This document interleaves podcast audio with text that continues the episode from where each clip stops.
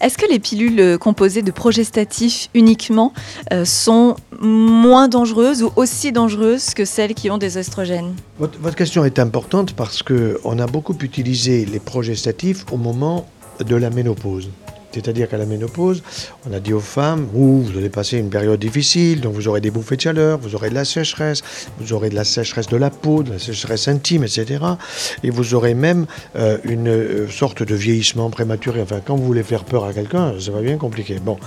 Donc on leur a dit, vous allez prendre un traitement hormonal substitutif. Et vous allez voir que ça rejoint votre question de la pilule à la progestérone. Il faut savoir d'abord que les premières pilules, lisez le livre du docteur Helen Grant, qui est une de nos collègues de Londres, elle dit très bien dans son livre qui s'appelle The Bitter Pill, amère pilule, qui a été traduit et préfacé par Lucien Israël, elle dit très bien que sur le plan de l'histoire, dès les années 60, les premières pilules, c'était de la progestérone artificielle, qui a été donnée à des femmes de Porto Rico. Pourquoi Porto Rico? Parce que c'était les esclaves des Américains non pas esclaves au sens esclavagiste, mais les laboratoires américains utilisaient les femmes de Porto Rico pour tester. Il y a eu des pépins à l'appel. Elle les raconte très bien dans son livre. Et ensuite, on, a dit, puisqu'il y a des pépins avec la progestérone, eh bien, on va donner estrogène et progestérone. Ensuite, on s'est rendu compte que les estrogènes, on le savait, augmentaient les risques de cancer un très grand homme qui s'appelle Lacassagne, qui aurait dû avoir le prix Nobel, Antoine Lacassagne, à l'Institut Curie de Paris, avait démontré déjà dès les années 1932 que les estrogènes donnés à un petit animal comme le rat ou la souris augmentent les risques de cancer de la mamelle. Mais on a dit non, non, la souris euh, et le rat, c'est pas l'homme, c'est pas la femme, etc. D'accord. Alors, qu'est-ce qui s'est passé? Eh bien, on a dit, puisqu'on sait que les estrogènes peuvent donner le cancer du sein, on va équilibrer avec la progestérone. Parce qu'on a, on a pensé quelque chose qui est fou, vous allez le voir, c'est que la progestérone, c'est l'hormone de la progestation. Et donc, si c'est la zone de la progestation, quand on est enceinte, on ne fait pas un cancer du sein. Malheureusement, on peut en faire. Mais pas à cause de la grossesse on peut faire un cancer du sein parce qu'on a bouffé des hormones avant, et que ces hormones qu'on a pris avant, eh ben, elles peuvent avoir induit, si vous voulez, une pathologie qui va sortir plus ou moins au moment de la grossesse, alors que le corps est inondé d'hormones qui viennent un peu des ovaires pendant le premier trimestre, et puis dès la fin du premier trimestre de la grossesse, c'est le placenta qui change tout, qui fait tout le boulot. Bon, donc, qu'est-ce qui se passe? Il s'est passé que grâce aux femmes américaines, le traitement hormonal substitutif qui a été promu pendant à peu près une vingtaine d'années, tout d'un coup, il y a une étude américaine qui a montré que ça augmentait les risques de cancer du sein de 30%. Ça a été un stop immédiat aux États-Unis. En France, on dit non, ce pas les mêmes hormones parce que les Américaines, elles utilisent des progestatifs qui viennent des urines de juments, etc. Alors que nous, en France, nous sommes des gens évolués, donc nous avons, nous, des hormones qui sont synthétiques, etc., etc. Bref, il a fallu attendre un petit peu et on s'est rendu compte que c'était pareil.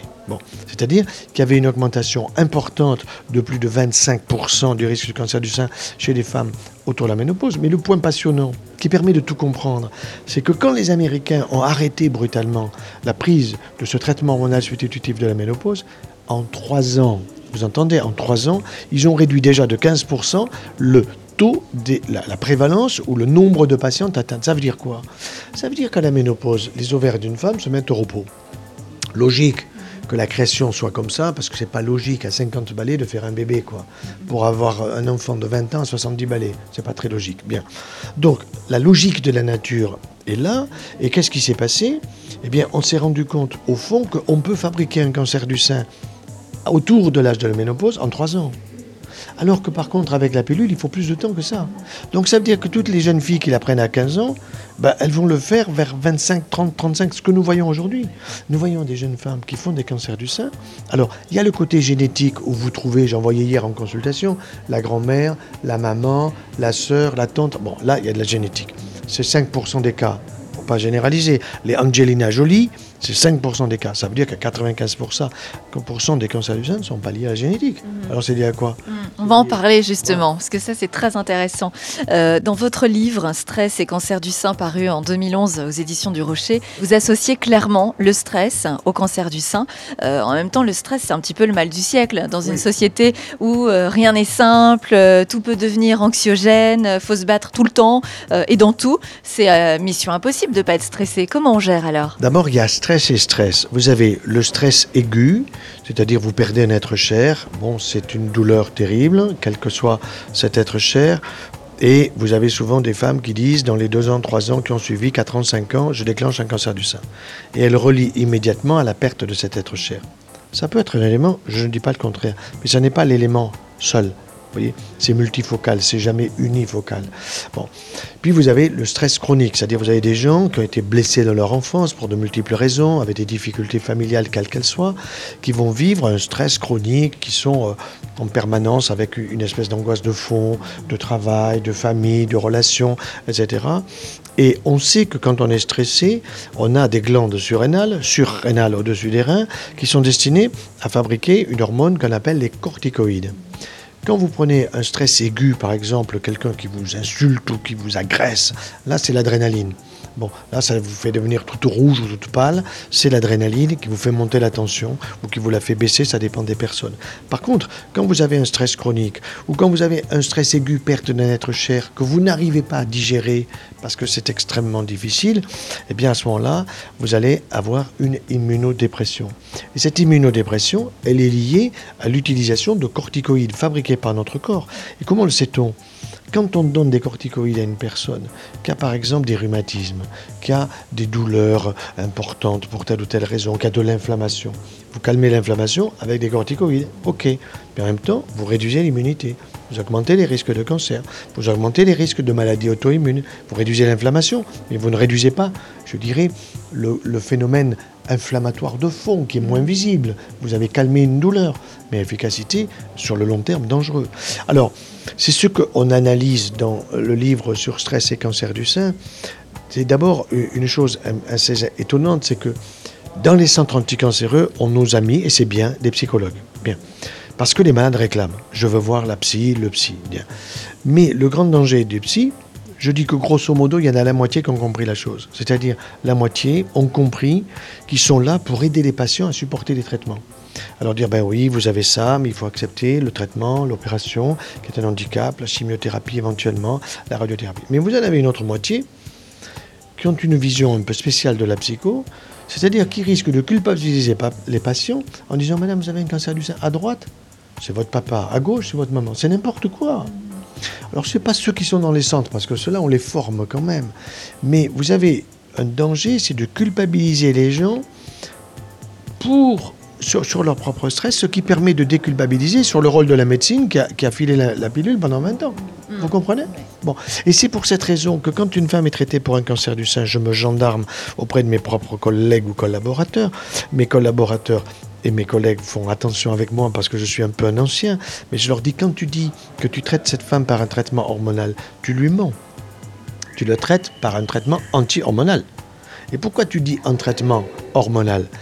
Parce que tu es formé, formaté, balisé par les laboratoires pharmaceutiques qui vous donnent des publicités en permanence, traitement hormonal du cancer du sein. Non, non, non, c'est un traitement anti-hormonal. Pareil pour la prostate, c'est un traitement anti-hormonal. Un monsieur qui a un cancer prostatique et qui a un traitement anti-hormonal, je peux vous dire que sa sexualité, elle est au plancher.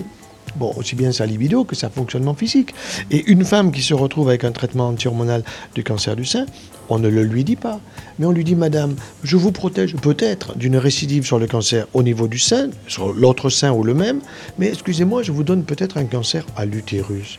Trouvez-vous cohérent un médicament qui vous protège au-dessus du nombril et qui vous esquinte au-dessous du nombril? Enfin, moi, je trouve ça comme... Et d'ailleurs, aujourd'hui, je me rends compte que mes propres collègues sont en train d'abandonner ce médicament. Mais il y en a encore beaucoup à bouffer il y a un business. Ah, on parlait de l'impact euh, du stress hein, sur la santé. Est-ce que le bol d'air Jacquier, euh, ah. dont vous parlez souvent, peut aider à se sentir mieux Alors écoutez, d'abord, René Jacquier, que j'ai rencontré vers la fin de sa vie, était un homme assez génial. C'est un physicien, c'est pas un toubib, mais il avait remarqué que dans les forêts, quand vous êtes dans une forêt, vous êtes bien, vous respirez bien, et, les asthmatiques se trouvent bien, et les insuffisants respiratoires sont bien dans les forêts. Donc, il se passe quelque chose. C'est quoi? Eh bien, on sait que le pin et le sapin libèrent un certain nombre de produits qu'on appelle des terpènes. Il y en a beaucoup de formules chimiques différentes. Qu'est-ce qu'il a fait? Il a isolé en tant que chimiste et physicien ces produits-là, et il a fait un bol d'air. Bol d'air Jacquier, c'est son nom. Et ce que je vois, c'est que je vois des gens qui sont traités pour des cancers pulmonaires, qui ont des chimiothérapies qui vous esquintent les voies respiratoires, qui sont essoufflés, qui montent des escaliers, pas 4 à 4, mais un demi par un demi. Vous voyez ce que je veux dire? Vous leur donnez le bol d'air Jacquier en faisant une petite séquence de 3 minutes, pas beaucoup le matin, pas beaucoup le soir, eh ben, ils vous disent ça va mieux.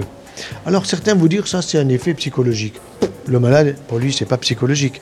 Il sait qu'il ne pouvait pas le faire avant et maintenant il peut le faire. Je pense que le bol d'air jaqué, c'est une bonne chose. Ça devrait être pris en charge par la Sécu par rapport à des tas de médicaments qui coûtent la peau des fesses et qui coûtent beaucoup plus cher. Mais bon, c'est toujours pareil. On vous demande une AMM, une autorisation de mise sur le marché. Ça coûte des milliards. C'est pas possible. Donc, des laboratoires comme ça, ils louent leur appareil et ils ont raison. Et je voyais hier un monsieur, figurez-vous, qui a des métastases pulmonaires.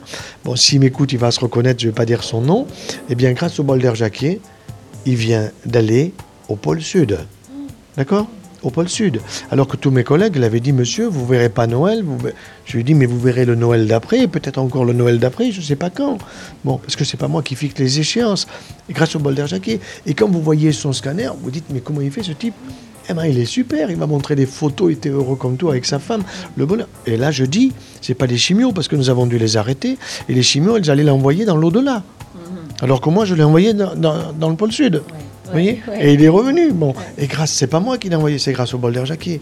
Ça, c'est très intéressant. Et on retrouve d'ailleurs euh, des euh, bars à bol d'air un petit peu partout, à Paris, à Lyon, du côté de Metz. Et puis chez beaucoup de praticiens, on en trouve. Donc euh, c'est totalement. Les naturopathes le font plus que les médecins.